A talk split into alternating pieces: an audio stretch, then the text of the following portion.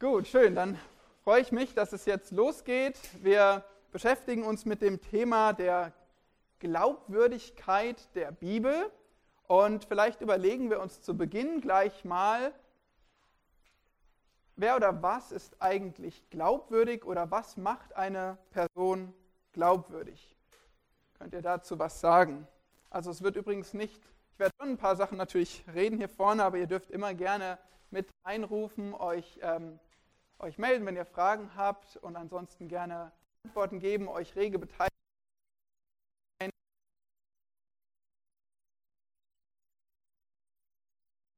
Euch, wer oder was macht jemanden vertrauenswürdig?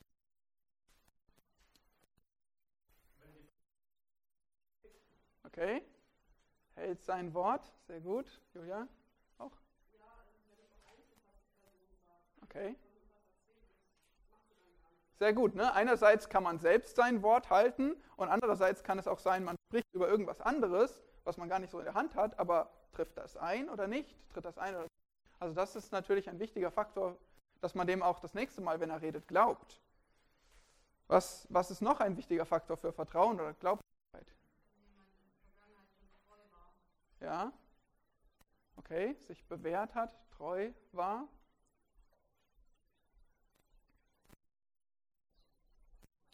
Es noch irgendwie einen persönlichen Faktor, so zwischenmenschlich, der vielleicht auch noch mit reinspielt, dass ihr jemandem vertraut? Julia? Ah, okay. Genau. Ja.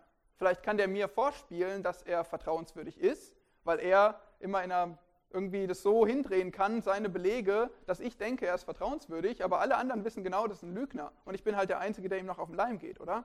Könnte auch sein. Das Zeugnis von anderen, das ist auch hilfreich. Ja, wie ist es so, vertrauenswürdige Menschen in dieser Welt zu finden? Also wenn wir uns mal überlegen, so auf der größeren Ebene ähm, äh, in der Politik oder so, da wie, wie viele vertrauenswürdige Leute kennt ihr in der Politik? Bisschen schwieriger, oder? Äh, ich meine, wir wollen jetzt nicht jedem zu nahe treten, wir kennen die Person auch nicht persönlich, aber wir erleben leider öfter mal da auch Vertrauenskrisen, oder? Oder wenn man jetzt an irgendwelche Leiter von Unternehmen denkt, Verantwortungsträger, vielleicht Leute im Finanz- und Gesundheitswesen, manchmal werden da auch Versprechen gemacht oder Aussagen getroffen, die sich später als nicht wahr erweisen. Man könnte sagen, wir befinden uns als Menschen in unserer Welt in einer Vertrauenskrise. Es ist schwierig, sich zu fragen, welcher, das sagen die Leute ja heute, welcher Partei kann ich denn noch vertrauen? Da gehe ich lieber nicht wählen oder gründe ich meine eigene Protestpartei, weil eben die Vertrauenswürdigkeit fehlt. Und das ist ein sehr wichtiges Thema. Also ich denke, worauf gründet sich Vertrauen? Genau wie ihr gesagt habt, natürlich auf Treue, Bewährung, auf Ehrlichkeit, auch, ähm, denke ich, ja, wie man die Person kennt, einschätzt. Ist sie ähm, wohlwollend, liebevoll? Ist sie einfach jemand, der auch Wort halten will und der, der mir irgendwie gegenüber so begegnet, dass er mich eben nicht enttäuschen und verletzen will? Auch das ist sicher ein Faktor. Lass uns mal Titus 1, Vers 2 aufschlagen. Titus Kapitel 1, Vers 2. Übrigens braucht ihr eure Bibeln hier ganz sicher, äh, sonst wäre auch das Thema verfehlt. Wir wollen nämlich über die Glaubwürdigkeit der Bibel sprechen. Also wir brauchen unsere Bibeln dieses Wochenende. Äh, manche nutzen die gern digital, aber Papier ist immer ganz schön, dann wenn man das auf der Seite geschrieben steht. Aber in irgendeiner Form solltet ihr eine Bibel bei euch haben. Titus 1, Vers 2 lesen wir mitten aus dem Satz heraus eine wichtige Aussage über Gott. Kann uns bitte jemand vorlesen? Titus 1, Vers 2.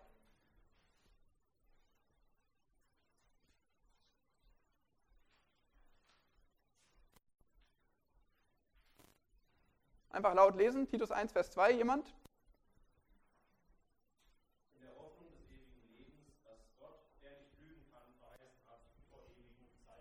Danke. Was lernen wir hier über Gott? Sven, hast du gehört? Okay. Ähm, Joel, was lernen wir über Gott? In diesem Vers? Entschuldigung, ich dachte, ihr habt es gesehen. Vielleicht Naimi, hast du gehört? Okay, Entschuldigung, ihr seid noch gar nicht. Komm, Alex. Er kann nicht lügen. Gott kann nicht lügen. Entschuldigung, wir, wir schaffen das noch, äh, wenn, ich, wenn, ich, wenn ich euch bei, bei mir habe. Gut, also Titus 1, Vers 2, Gott kann nicht lügen. Und weil Gott nicht lügen kann, deshalb können wir auf sein Wort vertrauen. Das ist klar, oder? Aber sehr, sehr wichtig. Gott kann nicht lügen und deshalb können wir ihm vertrauen. Kann man das von irgendjemandem sonst hier sagen? Er kann nicht lügen? Nein, kann man nicht. Selbst wenn wir es versuchen und es gut wäre, dass wir auch einander vertrauen können, leider sind wir Menschen alle Lügner. Es ist uns zumindest möglich zu lügen, wenn wir im Fleisch wandeln, aus uns heraus. Gott kann nicht lügen. Es ist ihm unmöglich zu lügen. So, und jetzt wird es ganz einfach. Wenn die Bibel Gottes Wort ist, dann kann die Bibel lügen? Nein, dann ist die Bibel völlig vertrauenswürdig. Und das ist was, was ihr glaubt. Deshalb sitzt ihr hier. Aber es ist so einfach und doch so angegriffen. Die Bibel, dieses Buch, ist in unserer Welt, ähm, ja, wird belächelt, wird kritisiert. Vielleicht picken sich Menschen noch ein paar Werte heraus, wie die Nächstenliebe, sagen, ja, das finde ich auch gut in der Bibel. Aber die Bibel, die wird nicht als glaubwürdig angesehen, oder? Wenn ihr so an, an die ganze Gesellschaft um euch herum ähm, denkt, glauben die Menschen, dass die, dass die Bibel völlig vertrauenswürdig ist? Nein. Die, die zweifeln an, dass das Gottes Wort ist. Die zweifeln an, dass Gott nicht lügen kann oder dass Gott, der nicht lügen kann, hier spricht. Und das ist doch eine faszinierende Sache. Das hier ist der Bestseller der Welt. Meist gedruckt, meist verkauft, meist verbreitet, in die meisten Sprachen übersetzt. Kein Buch wie dieses. Egal, was man über andere Bücher sagt, egal, welche anderen Religionen es gibt, es gibt kein Buch wie dieses, was so verbreitet, was so ähm, geschätzt wird ähm, oder zumindest bekannt auch ist. Diese Bibel hat unsere Sprache ge geprägt, die wir sprechen. Ja? Wissen wir von, von Luther und seine Übersetzung, die hat damals die, die deutsche Sprache sehr geprägt. Die Bibel hat so viel ähm, an, an ähm, dem, was wir im Leben kennen, auch in der deutschen Gesellschaft kennen, geprägt. Aber die Bibel ist sehr umstritten. Man hat vor allem im 18. und 19. Jahrhundert Zweifel gesät. Man hat hinterfragt. Man hat gesagt, das kann doch nicht sein. Das, das kann doch nie passiert sein. Das muss doch ausgedacht sein. Das ist doch irgendeine menschliche Geschichte. Das ist doch nicht Gottes Wort. Und das ist genau der Grund, warum wir über so ein Thema sprechen müssen. Doch, die Bibel ist glaubwürdig. Doch, die Bibel ist Gottes Wort, weil sie so sehr hinterfragt und angegriffen wird. Und, und was vielleicht völlig klar ist und wir trotzdem ausdrücklich sagen müssen, wenn du nicht 100% vertrauen kannst, dass das hier Gottes Wort ist, völlig glaubwürdig ist, dann wirst du, dann, dann kannst du deinen Glauben aufgeben. Dann ist es Unsinn, dass du hier sitzt dann ist es Unsinn, dass du Tag für Tag aufstehst und, und dieses Buch liest, dass du zu Gott betest, dass du in der Gemeinde dienst, dass du deine Kraft, dein Geld, dein alles gibst. Das ergibt keinen Sinn, wenn dieses Buch nicht Gottes Wort ist. Weil dann baust du auf irgendeinen einen menschlichen Gedanken, der doch so zerbrechlich ist wie alles um dich herum. Wir müssen davon überzeugt sein, dass, das, dass die Bibel Gottes Wort ist.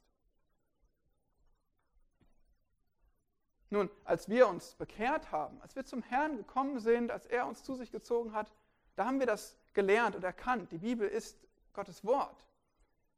Vielleicht hattest du schon, bevor du dich bekehrt hast, große Fragen und große Diskussionen und irgendwie hat der Herr an dir gewirkt und dann hast du gesagt, jetzt glaube ich's. Ich nehme es an, das ist Gottes Wort.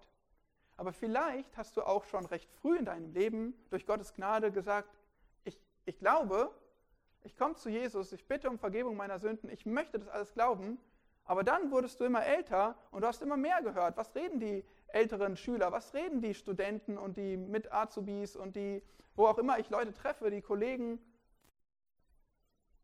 Und dann kann es sein, dass es auch für dich als Christ, für jemanden, der sich zu Jesus bekennt, du trotzdem sagst, ich bin mir nicht ganz so sicher bei manchen Dingen. Gibt, gibt es nicht, also die sagen doch, es gibt Widersprüche in der Bibel, Ich meine, woher können wir wissen, dass es wirklich Gottes Worte sind? Haben es nicht letztlich Menschen aufgeschrieben? Wie ist das passiert über all die 100 Jahre? Wer hat überhaupt gewusst, was, was zur Bibel gehört und was nicht? Könnte ein Fehler passiert sein? Gehört das Buch Jakobus, Esther, Hiob, gehört es wirklich in die Bibel? Richter? Oder wurde vielleicht was vergessen? Ist irgendwas verloren gegangen im ganzen langen Prozess des Abschreibens? Haben nicht irgendwelche Funde längst belegt, dass diese eine Aussage über diesen König nicht der Wahrheit entspricht? Das sind verschiedene Fragen, die aufkommen könnten.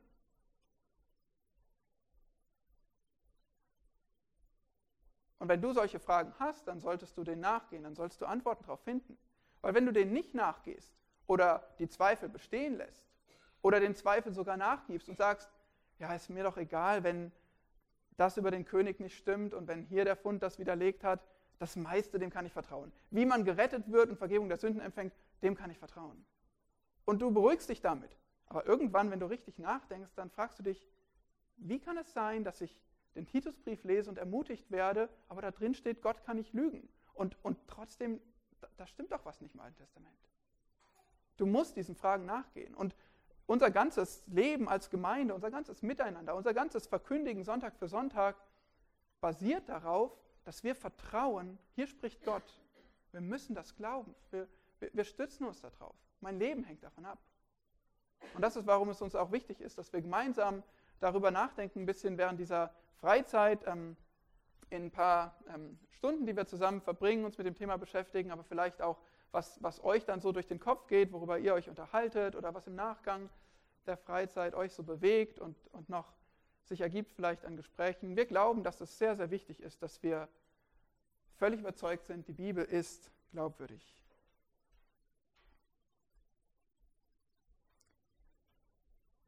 Wenn ihr in eurem Handout schaut oder hier sehen wir das auch, da seht ihr, für Themen wir uns anschauen, nach und nach. Jetzt fragen wir uns, warum ist es eigentlich notwendig?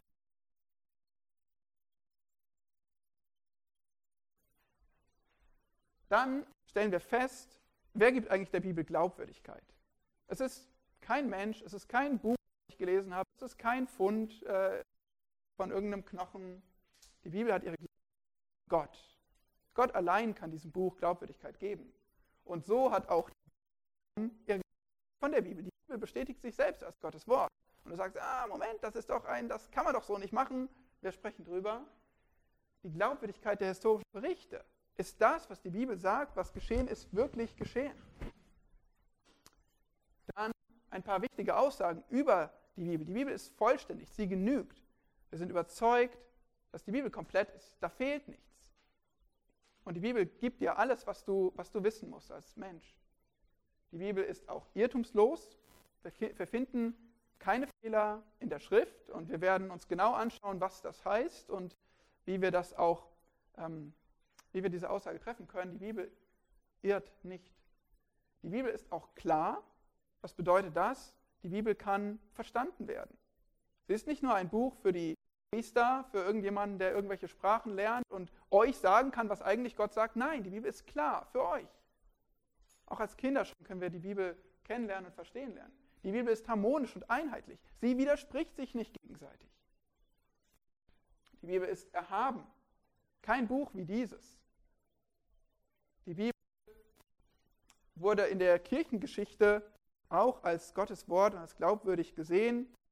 Und dann kommen wir auch zu einem Thema, was wir nicht in, ja, total tief angehen können, aber was wir auch unbedingt ansprechen müssen, nämlich genau das, was passiert ist im 18., 19. Jahrhundert, wie die Bibel ähm, in Frage gestellt wurde, wie sie untergraben denken und äh, das nennt man Bibelkrieg.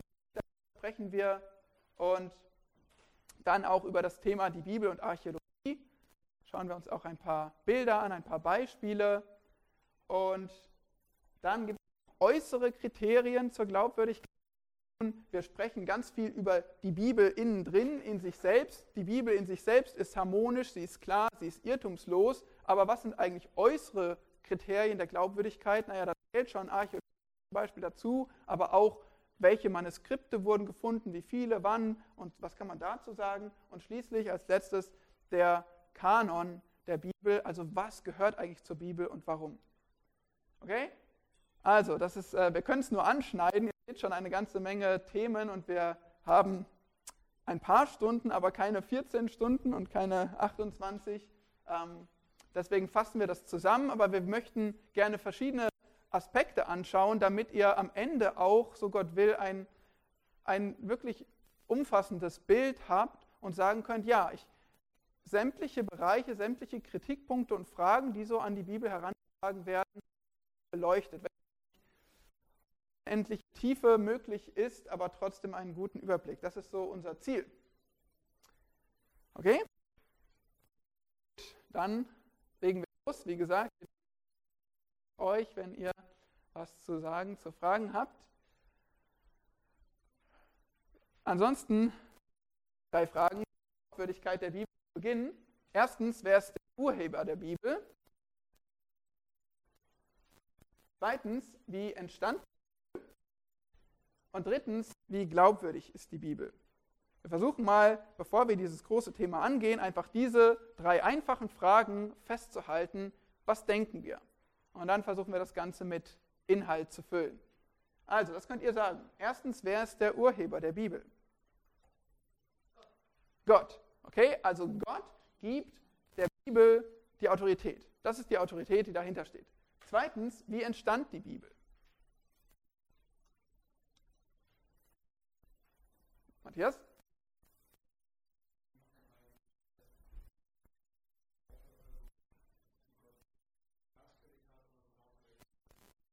Ja. Exzellent. Inspiration, ganz genau. Verbalinspiration sagt hier sogar der Kenner. Sehr gut. Also, Gott gibt die Bibel, er steckt dahinter, er ist die Autorität und er gegeben in menschliche Schreiber, die es dann haben. Und drittens, wie Glaubwürdigkeit, äh, glaubwürdig ist die Bibel, jetzt habe ich es hier schon vorweggenommen, aber das wüsstet ihr auch so. Wie glaubwürdig ist die Bibel?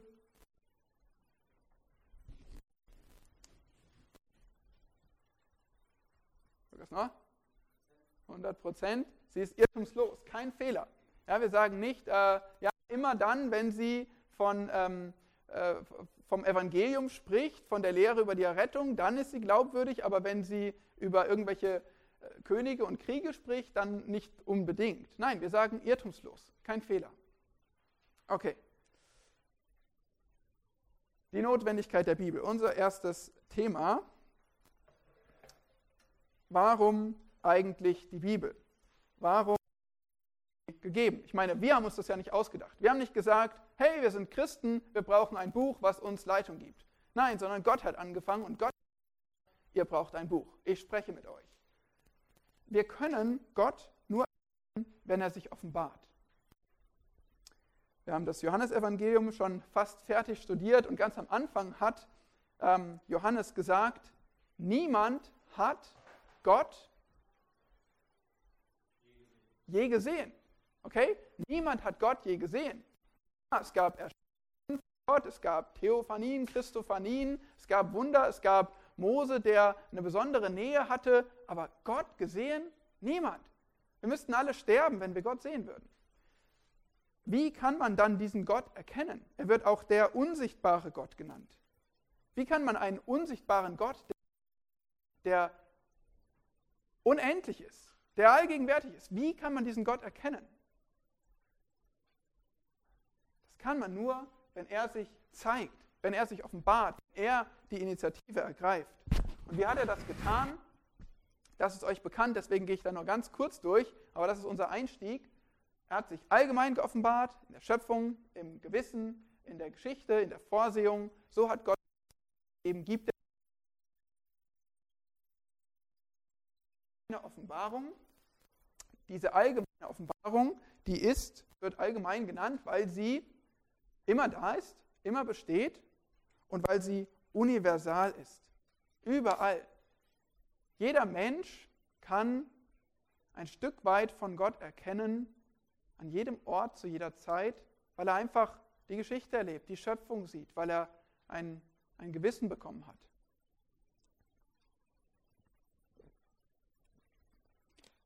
Allerdings fehlt dieser Offenbarung auch etwas, nämlich sie ist unbestimmt und ungenügend.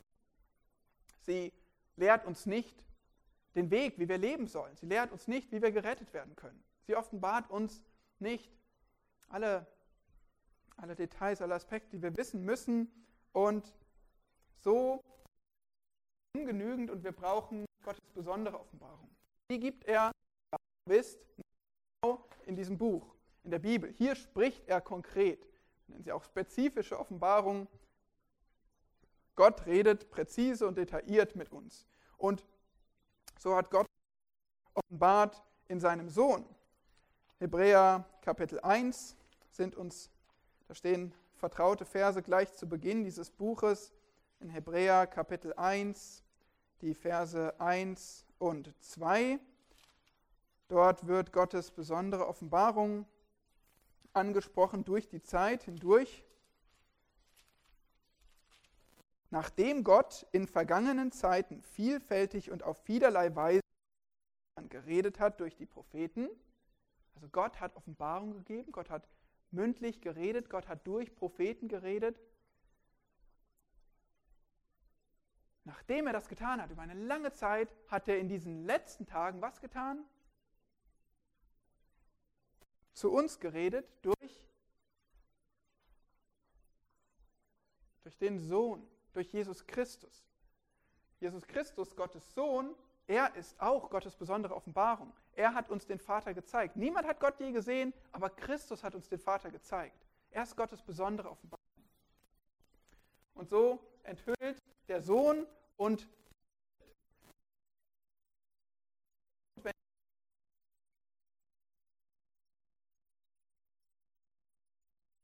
ist und was wir nicht hätten kennen können.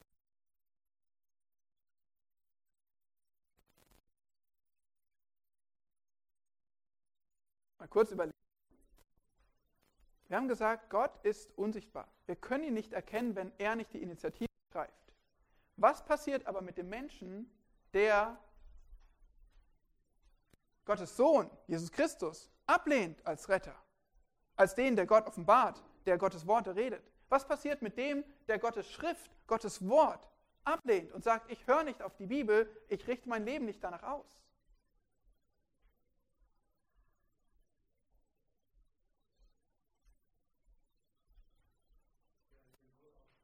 lehnt Gott ab. Und hat er irgendeinen anderen Weg noch von Gott zu hören, Gott kennenzulernen, zu Gott eine Beziehung zu haben, mit Gott zu leben? Ja.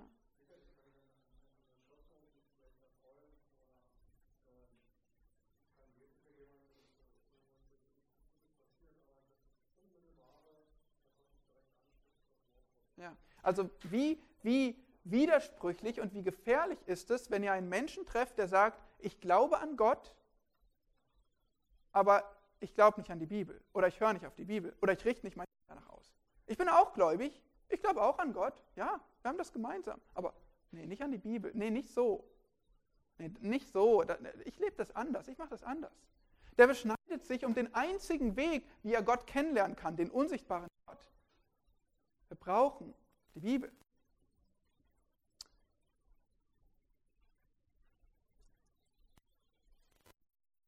Perspektive ergreifen, er muss sich offenbaren und dann eine objektive Offenbarung der Wahrheit. Objektiv im Gegensatz zu subjektiv. Subjektiv ist das, was ich mir selbst erdenken kann und sagen kann, so komme ich zu Gott, so lebe ich meinen Glauben. Objektiv ist das, was er von außen gibt. Eine objektive Wahrheit zum Heil, die kommt von außerhalb von uns. Der Mensch, der hat sich gerne im Zentrum. Der Mensch als die Mitte der Welt, seit der Aufklärung spätestens. Aber, aber wir brauchen, es reicht nicht, wenn, wenn ich mich auf mein eigenes Denken, meine eigene Weisheit stütze. Ich brauche objektive, objektive Wahrheit. Sonst habe ich nur mich selbst. Und wir wissen alle, wie begrenzt wir sind, oder? Wie begrenzt ist der größte, klügste Kopf dieser Welt, der größte Wissenschaftler? Wie begrenzt ist sein kleines bisschen Wissen kann oder was wichtig wäre fürs Leben? Wir brauchen also objektive Offenbarung, die außerhalb von uns ist. Dann brauchen wir drittens auch eine geschriebene Offenbarung der Wahrheit. Geschriebene im Gegensatz zu zum Beispiel mündlich. Stellt euch vor, wir würden alle die Wahrheit mündlich überliefern. Wir, könnten, wir hätten nicht so ein Buch, wir könnten es nicht aufschlagen, sondern wir würden uns von Generation zu Generation in, äh, von Kultur, in Kultur, verschiedenen Kulturen, in den Zeiten immer weiter die Wahrheiten von Gott weitergeben. Was, was würde passieren? Stille Post, ja, Stille Post, sehr gut. Genau, wir wissen alle, was bei Stille Post passiert. Man kann sich Mühe geben, gut, die Kinder, die haben manchmal auch einen Spaß dran, extra die Worte zu verdrehen, aber ob es jetzt gewollt ist oder ungewollt, wir schaffen es nicht, Botschaften, noch nicht mal ein einzelnes Wort geflüstert, so zu überliefern, dass es wirklich beim Letzten ankommt. Und deshalb brauchen wir geschriebene Offenbarung. Deshalb sind wir so dankbar, dass das hier schon seit 3000, 2000 Jahren ähm, aufgeschrieben ist und sich nicht geändert hat. Dass man nach 2000 Jahren noch finden konnte in den Qumran-Höhlen, dass da in Schriftrollen das Gleiche steht, wie wir heute dachten, dass die Bibel ist. Ja, in manchen Details wurden wir auch korrigiert und konnten lernen, ähm, aber im Kern steht da das, das genau das Gleiche, wie wir es überliefert bekommen haben und wir freuen uns, dass es aufgeschrieben wurde. Weil ein geschriebenes Wort, das kannst du immer weitergeben. Wir können unsere PDFs hier weiterleiten und ich weiß, euch allen, auf euren allen Handys kommt das Gleiche an und bei David Elia, der es ausgedruckt hat, kommt das Gleiche an. Das ist so schön, dass es geschriebene Wahrheit gibt und dass ich nicht irgendwie alles durchs Telefon durchgeben muss und, und dann muss man sich gegenseitig weitergeben. Deshalb brauchen wir geschriebene Offenbarung. Nur eine geschriebene Offenbarung gewährleistet Objektivität, nur eine geschriebene Offenbarung gewährleistet es euch manchmal, wenn ihr wirklich versucht, alles mitzuschreiben und es euch dann einerseits das PDF in der Gemeindegruppe und vielleicht auch einfach nur Objektivität, Beständigkeit oder sowas mitschreiben. Also manchmal habe ich das als ganze Sätze oder Halbsätze, aber das muss ich trotzdem jetzt weitergehen, damit unsere Themen anschauen können. Hier ist mal ein ähm, schönes Zitat, was das gerade auf den Punkt bringt. Thomas Watson sagt, Danke Gott für die Gabe der Heiligen. Welche Gnade ist es, nicht nur seinen Willen kundgetan hat, sondern dazu durch Schrift festgelegt hat. Vor Zeiten offenbarte sich Gott in Gesichten, aber das geschriebene Wort ist befestigter und gibt uns größere Gewissheit über Gottes Gedanken. Der Teufel ist der Affe Gottes. Er kann sich in einen Engel des Lichts verwandeln und uns mit falschen Offenbarungen verführen. Die Bibel ist unser Polarstern, der uns den Weg in den Himmel weist. Schritt, den wir gehen, sie unterweist uns und sie stärkt uns, wo wir Weg sind. Der Teufel ist der Affe Gottes. Der Teufel ist der, der sich verkleidet wie ein Engel des Lichts, der uns verführen möchte. Aber was konnte Jesus in der Wüste sagen, als der Teufel ihn mit Lügen verführen wollte? steht geschrieben. Eva konnte das noch nicht sagen und hat es nicht gesagt. Sie hat auch nicht ganz exakt wiedergegeben, was Gott wirklich gesagt hatte. Aber Jesus hat die Prüfung bestanden und sagt, es steht geschrieben. Und das können wir dem Verführer, dem Satan, das können wir allen Lügen dieser Welt entgegenhalten. Es steht geschrieben. Ich kann es nachlesen. Ich weiß, was die Wahrheit ist. Ich habe es nicht alles in meinem Kopf, aber es steht geschrieben. Dann benötigen wir auch Und da schauen wir uns dann noch genau, dass die Bibel hinlänglich ist, also ausreichend alles, was wir, was wir brauchen und vollständig, da fehlt nichts. Und schließlich, wir benötigen eine irrtumslose Offenbarung der Wahrheit. Klar, wenn, wenn es noch so geschrieben ist und noch so schön vollständig ist, aber Fehler hat, was machen wir dann damit? Also all diese Punkte sind wirklich notwendig, um zu beginnen. Schön hier den Kuckuck haben wir nicht in Prenzlauer Berg, oder? Genau. Also deshalb ist die Bibel notwendig. Oh, da ist ein bisschen, weil das wollen wir jetzt nicht immer alles durchziehen. Das können wir noch korrigieren für morgen. Und gut. Wir kommen zum zweiten Punkt. Die Bibel hat ihre Glaubwürdigkeit von Gott. Also, wie schon kurz angesprochen in der Einleitung, wer kann der Bibel Autorität geben? Wer kann sagen, hört auf das Buch, es ist die Wahrheit? Wer, wer kann das sagen, außer Gott selbst? Wenn wir wissen, dass Gott der Ewige ist, der Höchste ist, wenn Gott derjenige ist, der nicht lügen kann und alle Menschen Lügner sind, wer sollte sagen, das ist die Wahrheit? Wem könntest du 100% vertrauen, der sagen würde, das ist die Wahrheit? Gibt es irgendeinen, irgendeinen Wissenschaftler, irgendeinen Unternehmer, irgendeinen Kanzler, dem du so sehr vertrauen könntest, wenn er dir sagt, das ist Gottes Wort? Gibt es irgendeinen Pastor, irgendeinen größten Prediger aller Zeiten, der dir sagen würde, das ist Gottes Wort? Er ist doch nur ein Mensch. Er könnte irren, theoretisch. Es gibt keine höhere Autorität und genau das ist hier der Punkt. Wir müssen verstehen, dass Gott der Bibel Autorität gibt. Damit sagen wir also, eine Prämisse ist etwas, was wir voranstellen, eine Vorentscheidung, auf die wir uns stützen. Die Bibel ist glaubwürdig, weil sie von Gott kommt. Damit fangen wir unsere ganze Diskussion an. Ganz, ganz wichtig. Wir fangen nicht damit an, dass ich euch ein Bild zeige, was man irgendwo ausgegraben hat und deswegen belegen kann, die Bibel hatte wirklich recht. Nein, Archäologie ist nicht unser Fundament. Auch keine Kirchenväter und ihre Haltung zur Bibel ist unser Fundament. Wir fangen mit Gott an, weil Gott der Einzige ist, der sagen kann, dieses Buch ist mein Buch, hört darauf.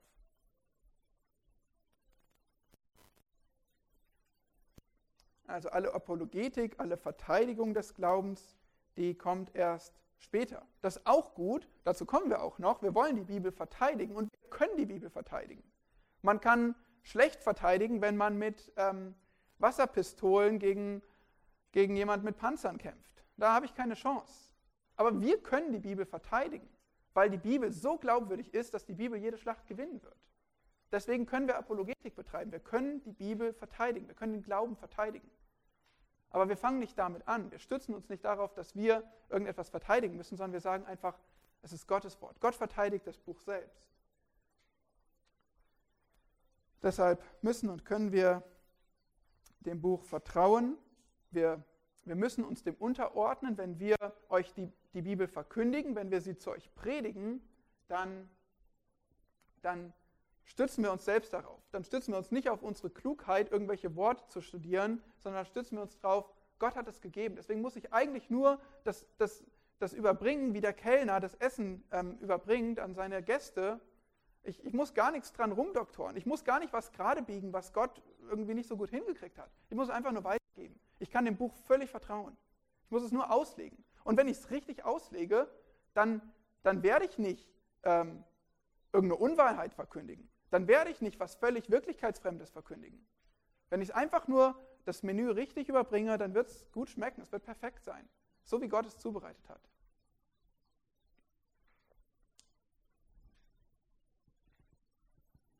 Adolf Zahn war jemand im 19. Jahrhundert, der sich der Bibelkritik entgegengestellt hat. Und der hat Folgendes gesagt, das kann uns mal André mit lauter Stimme vorlesen.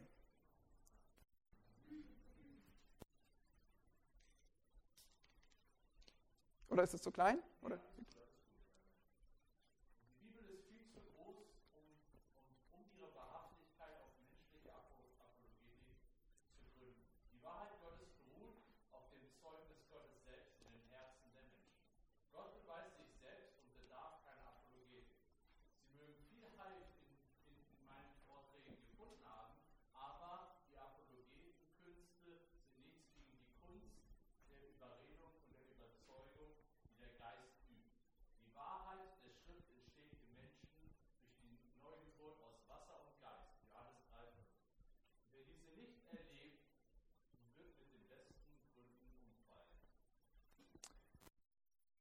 Ja, sehr gut gesagt. Und solche Aussagen müssen wir immer wieder wiederholen und wir müssen auch darüber nachdenken. Wir müssen, ähm, wir müssen das wirklich begreifen, dass wir nicht irgendwo anders nach Bestätigung suchen. Dass wir nicht darauf hoffen, dass jetzt endlich der Redner vorne steht oder dass endlich das Buch erschienen ist, was mir wirklich plausibel machen kann, warum die Bibel vertrauenswürdig ist. Was brauchen wir? Wir brauchen die Neugeburt aus Wasser und Geist. Gott muss uns Glauben geben. dass wir ihm vertrauen? Ohne Glauben ist es unmöglich. Wir brauchen also Gottes Werk in uns und dann, was der Geist übt, was er für eine Überzeugung gibt. Der Geist, ähm, 1. Johannes 2, die Salbung, die ihr von ihm empfangen habt. Der Heilige Geist, der ist ja der, wie wir gehört haben von Matthias, der die Schrift eingegeben hat. Er hat inspiriert und jetzt steht die Bibel auf Papier, aber jetzt muss sie noch in deinen Kopf und in dein Herz wandern. Und das macht wieder der Geist. Der Geist hat es erstmal auf Papier gebracht und jetzt bringt er das Papier in, in dein Denken, in dein Verstehen, in dein Glauben hinein. Er, über, er überzeugt dich, er erleuchtet deinen Verstand. Das ist ein übernatürliches Werk. Und das muss der Geist tun. Und das können, können wir nicht als Menschen tun. Und deswegen, wir müssen es immer wieder wiederholen, damit, damit du immer wieder, wenn du denkst, ich suche irgendwo anders nach Bestätigung, Glauben, ich suche irgendwo anders nach Bestätigung für die Bibel, dass du weißt, nein, Gott allein Bestätigung geben durch seinen Geist. Das heißt nicht, dass ich meinen Verstand ausschalten muss, weil es geht wunderbar damit einher, weil es die Wahrheit ist. Aber es ist trotzdem abhängig davon, dass der Geist wirkt und nicht, dass wir irgendwas durch unsere Klugheit ähm, hinbekommen können. Also, deswegen stellen wir das auch nochmal voran, was euch sehr vertraut ist. Du musst glauben. Du musst nicht nur argumentieren und denken, sondern du musst glauben. Ohne Glauben ist es unmöglich, diese, ja, einfach voranzugehen und Genau, deswegen ist das unser Ausgangspunkt. Oh ja, das müssen wir wirklich. Na gut, hier kriegt ihr immer einen Moment durchzuatmen und nochmal zu sehen. Immer wenn das alles durchläuft, dann merkt ihr, okay, wir haben jetzt einen weiteren Punkt behandelt und kommen jetzt zum nächsten Punkt. Und ähm, das ist jetzt drittens die Glaubwürdigkeit. Die Bibel hat ihre Glaubwürdigkeit aus der Bibel. Und hier werden Das Wort Gottes beglaubigt sich selbst. Hier sind wir und wir, ihr habt das ja schon öfter gehört, ihr habt sicherlich schon selbst mal das durchdacht, mit anderen geredet, die euch irgendwie das erklärt haben. Wir hatten es auch mal in der, in der Theologiestunde vor kurzem wieder oder vor ein paar Monaten schon. Das ist natürlich ein, ein scheint ein Widerspruch in sich zu sein. Sagt, Bibel ist Gottes Wort, weil sie sagt, dass sie Gottes Wort ist. Na? Das nennt man einen logischen Zirkelschluss, weil die Bibel sagt, dass die Bibel Gottes Wort ist. Die Bibel argumentiert im Kreis. Ja? Das ist, ähm, wenn, wenn, wenn ich jetzt irgendwie sagen würde, Thomas ist König von Deutschland, weil Thomas sagt, dass er König von Deutschland ist, war das auch so ein Logo. ja, und dann ihr zu Recht nicht äh, auf mich hören, nur warum sollten wir dann auf die Warum sollten wir auf die Bibel, wenn die Bibel so ein Argument macht? Sie sagt, von das Wort ist.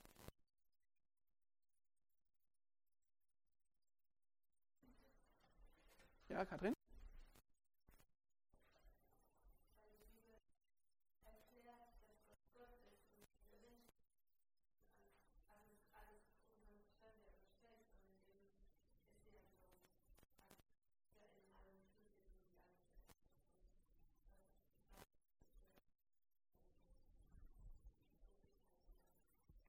Okay, also die Bibel, würdest du jetzt sagen, ist ein glaubwürdiger Zeuge, weil wenn wir sie anschauen, dann sehen wir darin Wahrheit und keine Widersprüche und deswegen finden wir einen glaubwürdigen Zeugen und deswegen können wir auch ihrem Zeugnis über sich selbst trauen. Würdest du sagen, André? Die Bibel ist von Gott, deshalb ist, ist sie auch eine höhere Autorität. Ja. Genau. Ja, Genau, und so ist, so ist beides von euch. Also es, der Punkt, es gibt keine andere Möglichkeit, es gibt keine höhere Autorität. Wenn, es, wenn Gott ist, wie er ist. Hast du heute Geburtstag?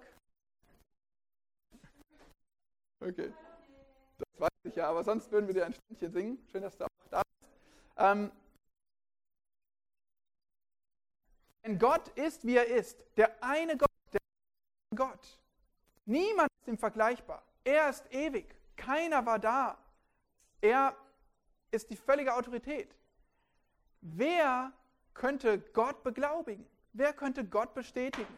Wer könnte Gott sagen, du hast recht? Yes. Nur Gott selbst. Ja, genau. Es, es ist eine rhetorische Frage. Kann Gott bestätigen? Also wie soll, soll, wenn das von diesem Gott kommt, wie soll irgendjemand sagen, ja, Gott, du hast recht, das ist von dir? Wer könnte das machen? Und das ist zu verstehen, aber Geschwister, es ist so wichtig, dass wir das, dass wir uns da nicht irgendwie von abbringen lassen, dass wir meinen, wir könnten jetzt die Autorität der Bibel irgendwie anders erklären.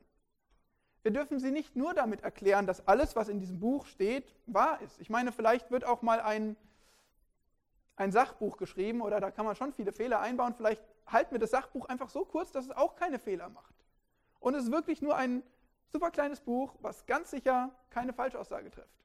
Gut, dann wäre das auch glaubwürdig. Aber wir gründen uns nicht nur darauf, dass hier keine Fehler drin sind, sondern wir sagen, niemand, niemand anderes könnte das Buch als glaubwürdig erklären als Gott selbst.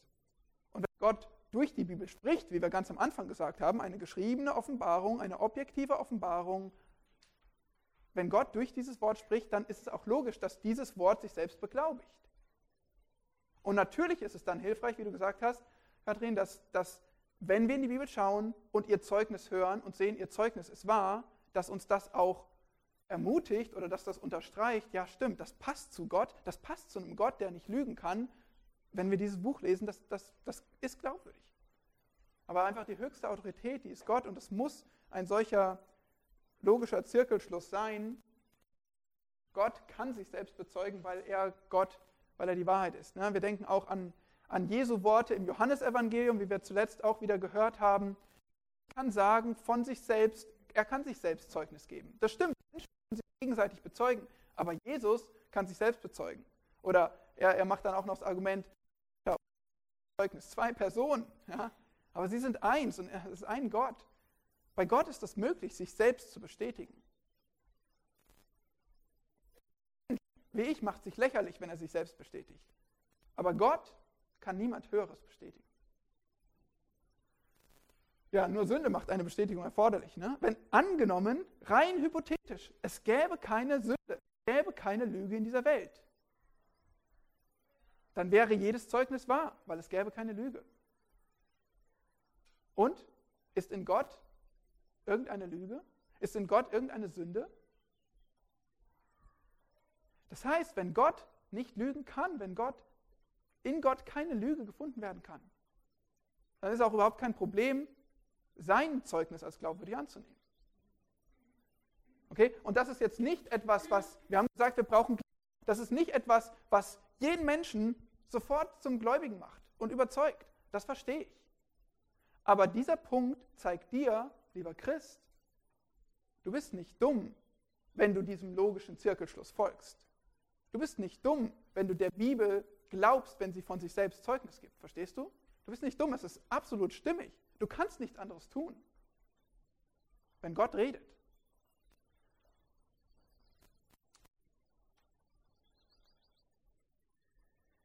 Gut, jetzt dürft ihr mal ein paar Bibelstellen aufschlagen. Ja, genau. Das ist ja noch der letzte Punkt. So.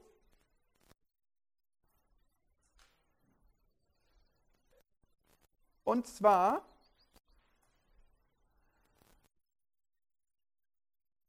folgende Aufgabe. Jeder von euch jetzt eine von diesen Stellen oder eine von diesen Punkten, manchmal sind drei Verse angegeben an drei verschiedenen Stellen. Ihr könnt es alles in drei Minuten lesen.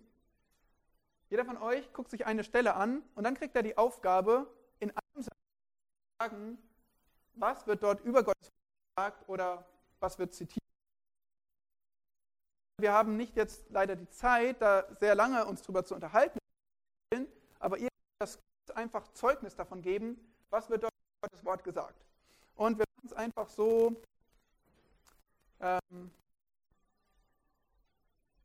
seid Gruppe 1, du bist Gruppe 2, Oksana, Natalie, Gruppe 3, Mary, Ina 4, David, Michael 5, Conny, Julia 6, Tim Tabea und Hanna 7, ihr dahinter, Mädchen 8, dann Darash, Rebecca 9, du bist beschäftigt, 10, Hanna und David Elia, 11, Katrin André, Sami, 12, Marcel Jasmin, 13, Matthias Simone, ah, jetzt habe ich hier eins, ihr seid alle 14. Okay? Und jetzt könnt ihr eure Verse kurz durchlesen, die Nummer, die ich euch gegeben habe. Und ihr sollt einfach kurz die Verse lesen und darauf achten, was wird dort Wort Gottes gesagt oder was wird aus dem Wort Gottes zitiert. Verstanden? Rückfragen? Ja. Du kannst, ihr könnt euch auch hier in der ersten Reihe eine andere Stelle suchen, wenn ihr möchtet.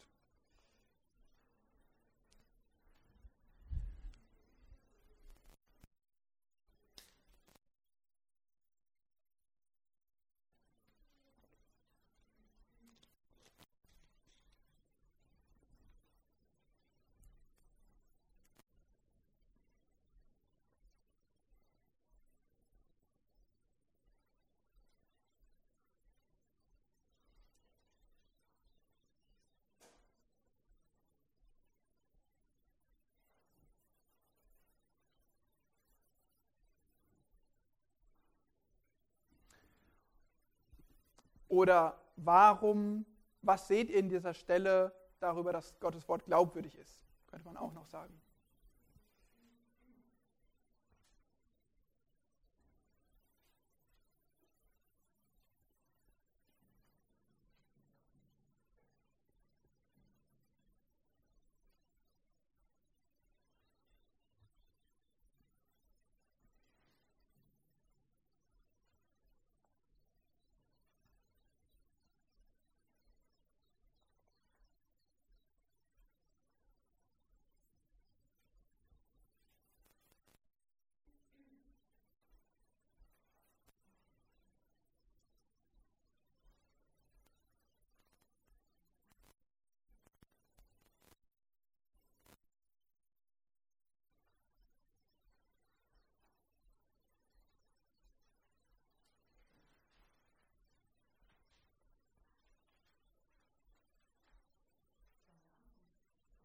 Noch kurz warten. Ich gleich Signal.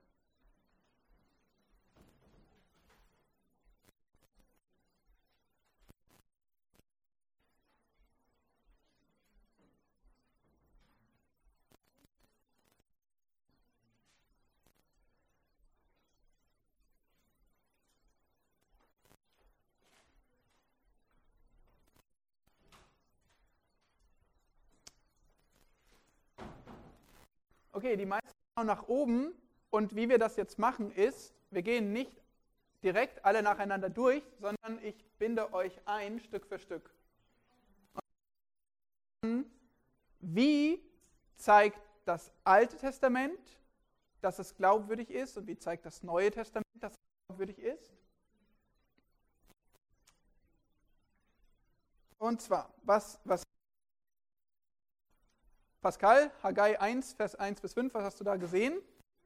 Genau, also da sehen wir eben, dass wiederholt mal, wiederholte Mal gesagt wird, das Wort des Herrn durch den Propheten Haggai ging oder der Herr, Jahwe spricht direkt zu den Propheten und der Prophet dann zu dem Volk.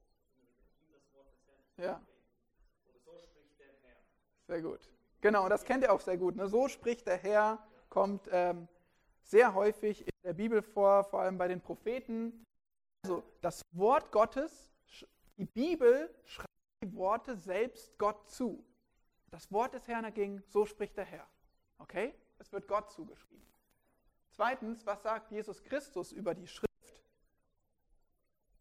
Ähm, achso, genau. Chiara hatte noch Psalm 19. Was wird da gesagt über Gottes Wort?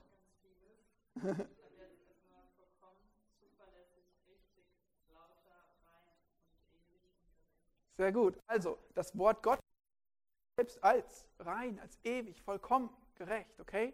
Dem Wort mangelt es an nichts. Also, das sehen wir in der Schrift. Dann, Neues Testament sagt Jesus Christus über die Schrift, das heißt über das Alte Testament. Ähm, Oksana, Nathalie? Ja, Johannes 10, Vers 35, 17, 17, Matthäus 5, Vers 18. Was sagt Jesus Christus über die Schrift? Ja, sehr gut. Also, Jesus sagt über die, ähm, spricht von der ganzen Schrift, dass sie nicht vergeht. Dass sie, ähm, dein Wort ist Wahrheit, hatten wir gerade, Johannes 17, 17. Okay, das, sind, das Wort Johannes 10, 30, die Schrift kann nicht aufgelöst werden. Was sagt Jesus über Propheten, zum Beispiel solche wie Jesaja und Daniel? Da wird heute gesagt, das kann niemals Daniel geschrieben haben zu der Zeit, weil man kann ja nicht vorhersehen, was alles in den Weltreichen passiert. Oder Jesaja ist jemand Kyros, den Perserkönig, vorhersagt, also muss es einen zweiten Jesaja gegeben haben, der erst nach den Ereignissen geschrieben hat. Solche Aussagen gibt es. Nun, was sagt Jesus über Jesaja, Daniel oder andere Personen des Alten Testaments? Mary und Ina, hattet ihr dazu was?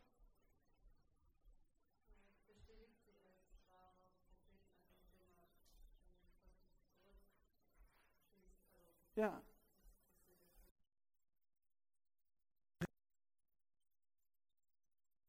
Zeugnissen, ihren Aussagen und äh,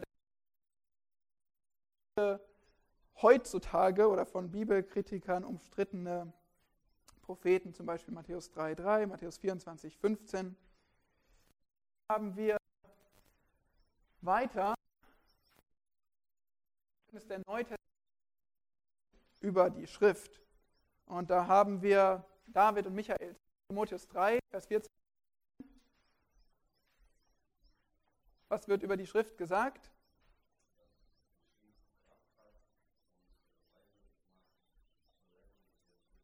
Ja, die Schrift hat Kraft und alle Schrift ist, das kennt ihr ja 2 Timotheus 3,16, ist Gott gehaucht, von Gott eingegeben. Also das bezeugen die neutestamentlichen Autoren über die Schrift, zum Beispiel Paulus, aber wir haben auch einen Petrus. Was sagt der, Conny und Julia?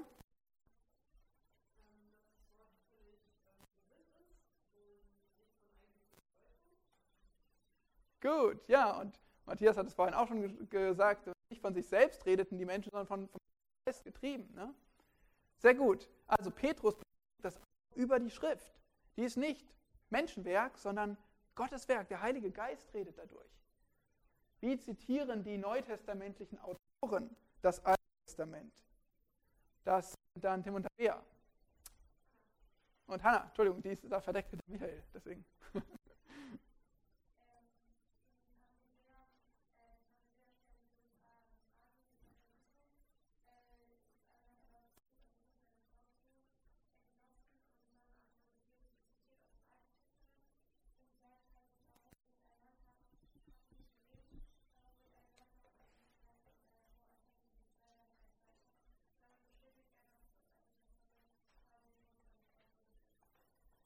Ja, sehr gut. Also wie leitet Jesus das Zitat ein in Matthäus 19?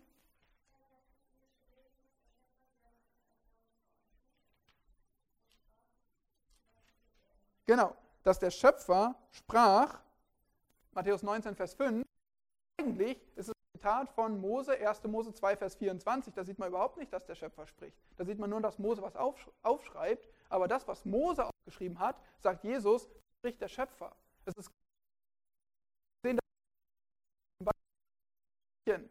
da, die ich nicht sehen kann, äh, was Ümmetei und vielleicht ihr seid dran. Was habt ihr gesehen?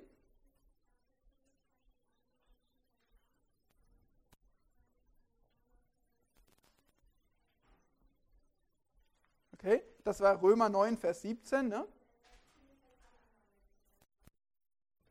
Ja, okay, das ist sehr, sehr gut gesehen. Das steht da drin in Römer 9, aber ich habe das, die Aufgabe war ein bisschen schwierig. In Römer 9, Vers 17, da geht es mir vor allem um die Einleitung. Da steht, denn die Schrift sagt zum Pharao. Die Schrift sagt zum Pharao in Römer 9, Vers 17. Und wenn man sich dann anschaut, was da zitiert wird, 2. Mose 9, Vers 16, da spricht Gott. Aber hier sagt Paulus, die Schrift spricht. Was heißt das? Gott spricht im Alten Testament und Paulus sagt, die Schrift spricht. Dann ist Gott gleichzusetzen mit der Schrift. Wenn die Schrift spricht, spricht Gott. Wenn Mose spricht, spricht der Schöpfer, spricht Gott. Versteht ihr? So bestätigen die Autoren des Neuen Testaments, dass in der Schrift Gott spricht. Und Apostelgeschichte 1, Vers 16, das war dann Rebecca, Johanna? Oder? Ja?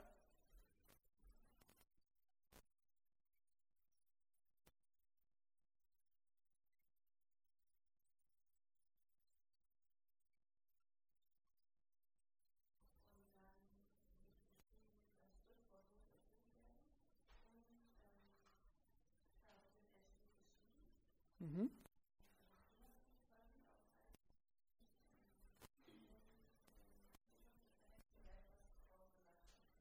Genau, 1, 1 Vers 16. Ne? Und was sagt das da genau? 1 Vers 16?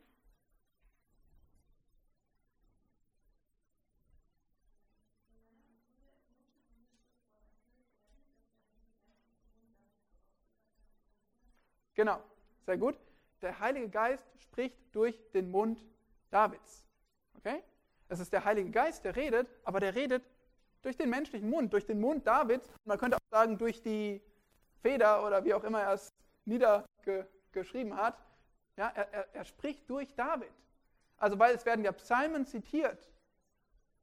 Und so sind das verschiedene Beispiele, etliche anschauen, wie einfach der menschliche Schreiber ist gleich das aufgeschriebene Wort, die Schrift, ist gleich der Schöpfer, ist gleich Gott. Gott redet durch die Schrift, durch den menschlichen Schreiber. Das war die Überzeugung der neutestamentlichen Autoren über das Alte Testament. Ist das Neue Testament genauso glaubwürdig laut den Schreibern? Nun, was Christus über seine eigenen Lehren? Hatten wir diesen Vers auch? Ähm, nein, der Matthäus 24, 35 steht aber, glaube ich, auf eurem Handout drauf hinten dass seine Worte dieselbe Autorität haben oder ähm, bleibende Autorität. Meine Worte werden nicht vergehen, müsste das sein. Und dann haben wir, das habt ihr aber, Johannes 7, Vers 16 bis 17, das seid dann ihr beide genau. Ja. Genau. Sehr gut. Also, Jesus sagt, von sich selbst, dass er alles, was er lehrt, vom Vater empfangen hat. Also Christus redet Gottes Worte. Das ist seine, seine Aussage. Dann haben wir, was sagen die Apostel zu ihren Schriften? Paulus, da haben wir, glaube ich, Epheser 3, André und Sami. Was sagt Paulus über seine Schriften?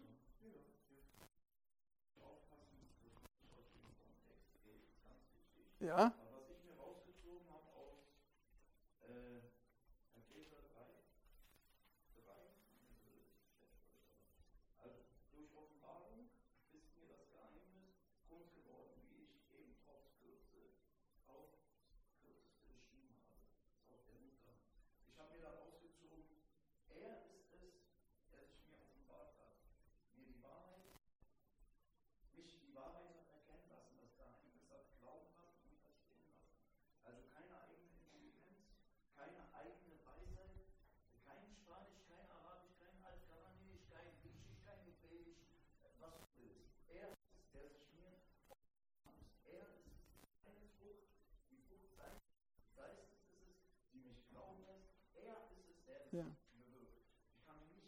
Mhm.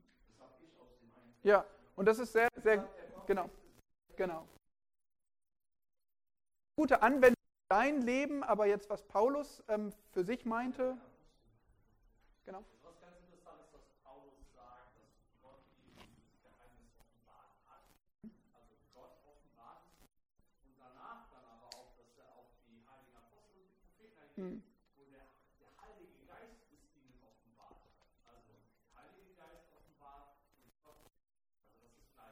Ja, genau. Aber es ist jetzt ein bisschen schwierig, weil ihr nicht alle die Stellen immer vor euch habt. Es geht um Epheser 3, Vers 3 bis 5, wer das nochmal nachlesen möchte.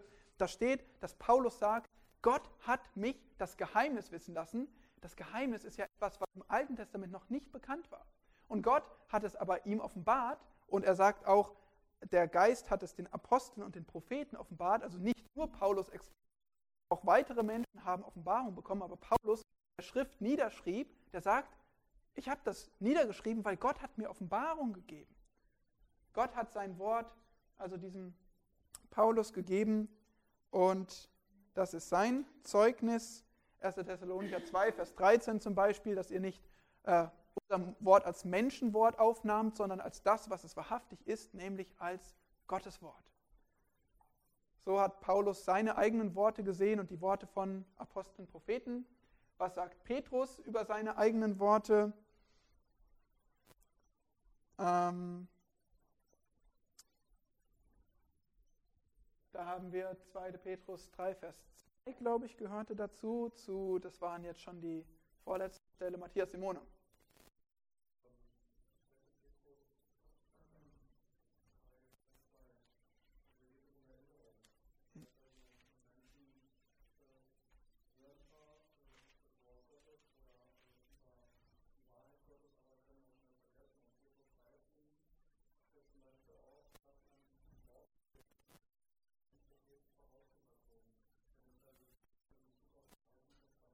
Ja.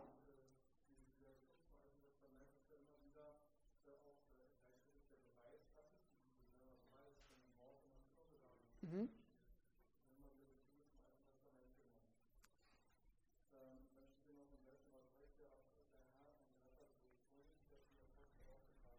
Ja.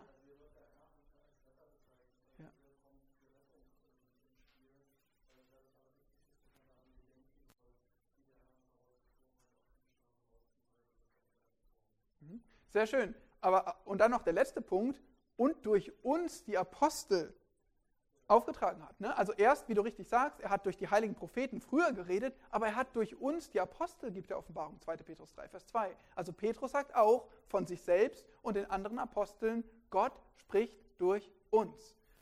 Petrus im gleichen Kapitel, 2. Petrus 3, noch eine Aussage nicht über sich selbst, sondern über jemand anderen.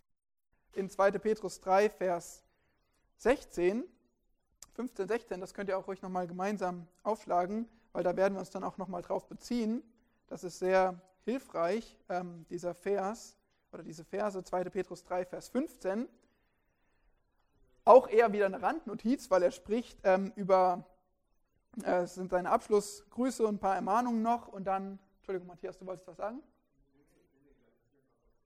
Okay. Und dann, ähm, dann sagt er, 2. Petrus 3, Vers 15, seht die Langmut unseres Herrn als eure Rettung an, wie auch unser geliebter Bruder Paulus euch geschrieben hat, nach der ihm gegebenen Weisheit. Okay, diesen Paulus kennen wir ja und wir wissen, er hat geschrieben, er hat Briefe geschrieben. Vers 16, so wie auch in allen Briefen, wo er von diesen Dingen spricht. Darunter ist manches schwer zu verstehen, zustimmen, dass bei Paulus manches schwer zu verstehen ist? Okay, ja, man, aber manches. Was die Unwissenden und Ungefestigten verdrehen, also klar, wenn was schwer zu verstehen ist, dann kann man das auch irgendwie leicht ein bisschen umdeuten und verdrehen, böswillig, wie auch die übrigen Schriften. Okay, das ist ein bisschen kompliziert. Petrus, du hättest das jetzt aber auch ein bisschen klarer sagen können. Oder? Aber was sagt Petrus hier über die Schriften des Paulus? Tim?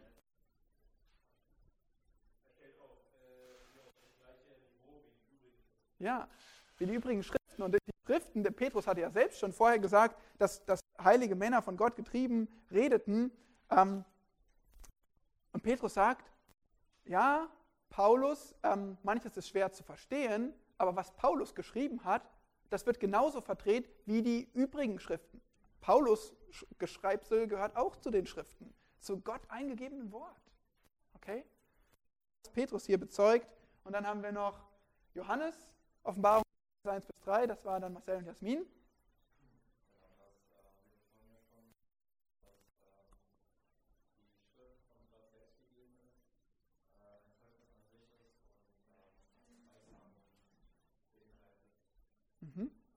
Sehr gut. Also auch, auch ähm, Johannes sagt, dass Gott Offenbarung gab und dass Gott geredet hat durch ihn als Prophet oder Weissagung gab.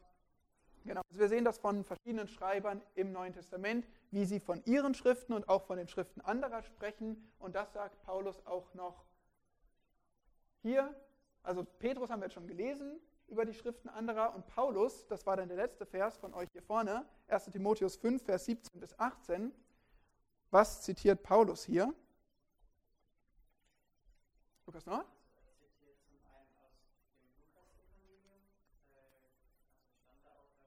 Ja.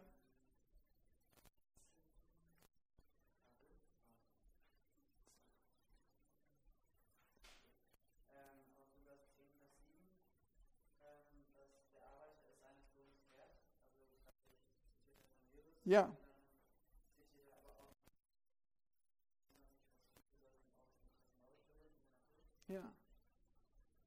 Genau. Und wie leitet er beide Zitate ein in 1 Timotheus 5, Vers 18? Genau.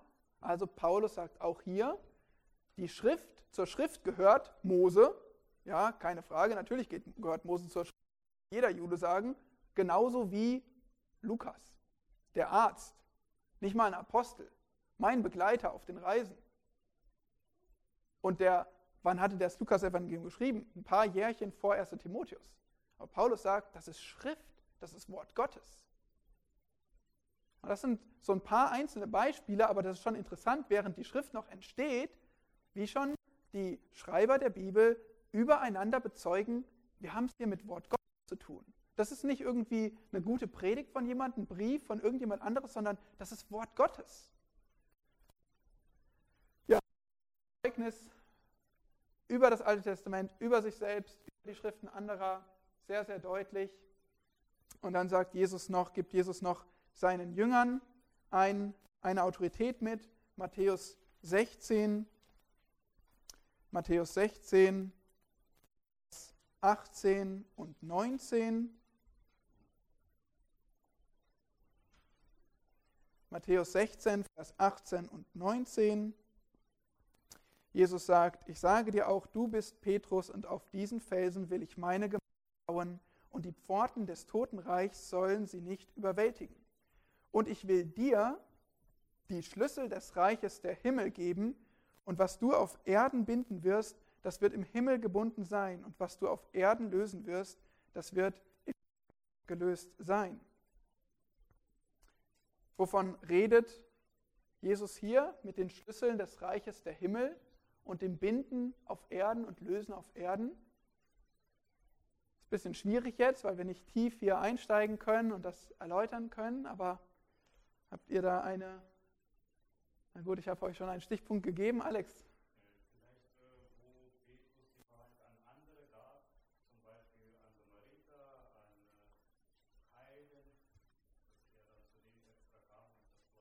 Ja, sehr gut. Also es geht hier um bei dem, bei dem Schlüssel zum Reich der Himmel und der Vollmacht zu binden, zu lösen, muss man verstehen, dass damals die Schriftgelehrten, das steht auch in Lukas 11, Vers 52, die hatten den Schlüssel der Erkenntnis. Die waren diejenigen, die durften die Schriften erklären und auslegen oder denen hat man vertraut. Man hat gesagt, wenn die Schriftgelehrten uns erklären, was das Wort Gottes sagt, dann haben die recht und wir hören auf die. Die hatten den Schlüssel der Erkenntnis in der Hand. Und jetzt sagt Jesus, Moment mal, die haben das Wort Gottes verdreht. Auf die braucht ihr nicht mehr hören. Euch Aposteln, euch gebe nun diese große Verantwortung. Dir, Petrus, und den anderen Aposteln mit dir, das wird später deutlich, denen gebt er die Autorität zu verkündigen. Und das haben sie getan dadurch, dass sie es aufgeschrieben haben. Wir müssen jetzt hier zum Ende kommen, aber wir kennen die Stellen auf Johannes 14, Johannes 16, wo Jesus den Jüngern sagt, ich werde euch an alle Wahrheit erinnern und ihr werdet die Wahrheit schreiben und ihr werdet selbst Dinge, die ihr nicht gehört habt, weil ihr nicht alles ertragen konntet, selbst das wird euch gezeigt werden und ihr schreibt es auf. Die Jünger, die Apostel haben von Jesus die Autorität bekommen, Erkenntnis aufzuschreiben, Wahrheit aufzuschreiben. Und sie haben die Autorität bekommen, zu erklären, was Gott sagt und was auch uns der Gemeinde sagen möchte, über neue Offenbarungen Gemeinde aufgebaut werden. Wer soll die Gemeinde Gemeinde begabt? Wie wird die Gemeinde vereint durch die Taufe des Geistes? Wie, all, alle diese Wahrheiten, die, wurden, die konnten nun die Apostel ähm, erklären und aufschreiben, für immer festhalten in der Schrift. Und das ist die Autorität, die Christus seinen Jüngern gegeben hat. Genau, ja, hier sind auch, auch diese Stellen, aber das schauen wir uns jetzt nicht mehr an. Aber da kommen wir, glaube ich, noch zu in den nächsten Tagen. Okay, also das ist dieses eindrucksvolle Zeugnis und auch jetzt haben wir nur ein paar Verse rausgepickt, aber ihr wart alle beteiligt, mal zu schauen, was sagt die Bibel über die Bibel. Die Bibel sagt über die Bibel, es ist Gottes Wort. Wir können ihm vertrauen.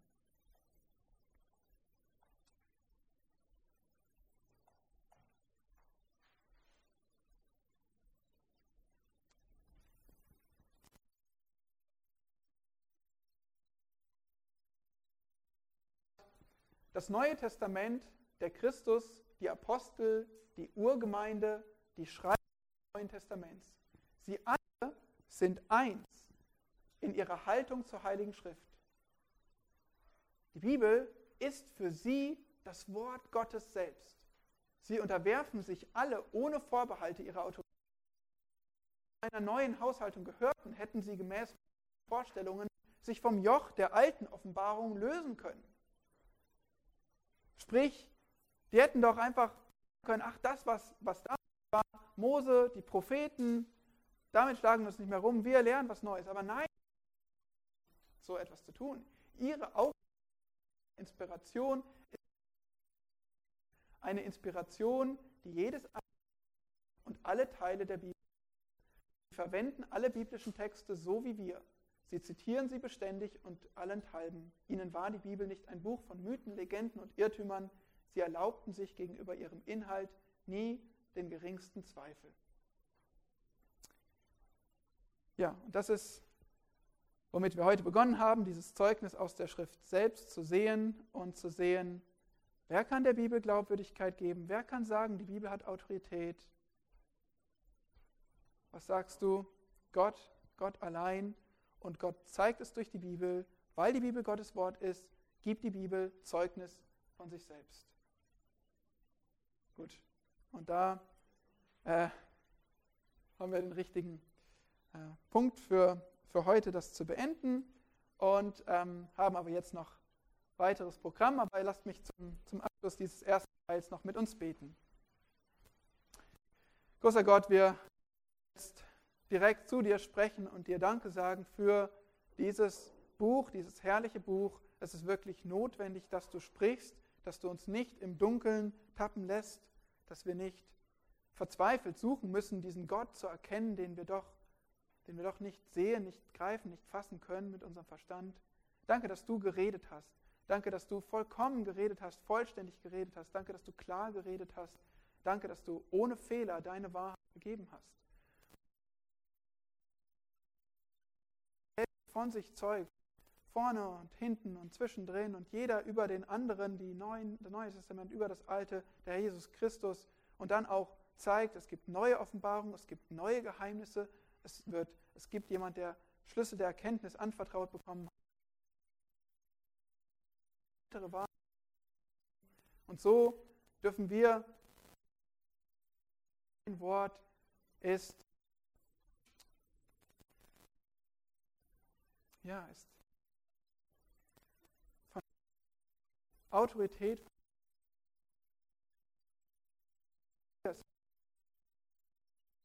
dankbar, weil wir wüssten nicht, worauf sonst unser Leben gründen. Auf irgendeine Idee, irgendeinen Trend, irgendeine kulturelle Geschichte, irgendetwas unserer Familiengeschichte, irgendeine eigene Idee und Spinnerei. Nein, Gott, wir wollen uns auf das stützen, was seit hunderten, tausenden Jahren Bestand hat und was von dir direkt kommt, unserem Schöpfer. Und so danken wir dir, dass du redest. Bitte stärke unser Vertrauen in dein Wort. Hilf uns vor allem, es fröhlich auch zu lesen, hungrig zu hören, wieder neu angefacht zu werden, in unserem Freude, dein Wort zu hören, es aufzunehmen und es zu tun. So danken wir dir, dass wir das gemeinsam tun dürfen als Gemeinde. Danke für die Zeit, die du uns schenkst, auch die ähm, ja, Freude, Gemeinschaft zu erleben. So bitte segne auch den weiteren Abend. Amen.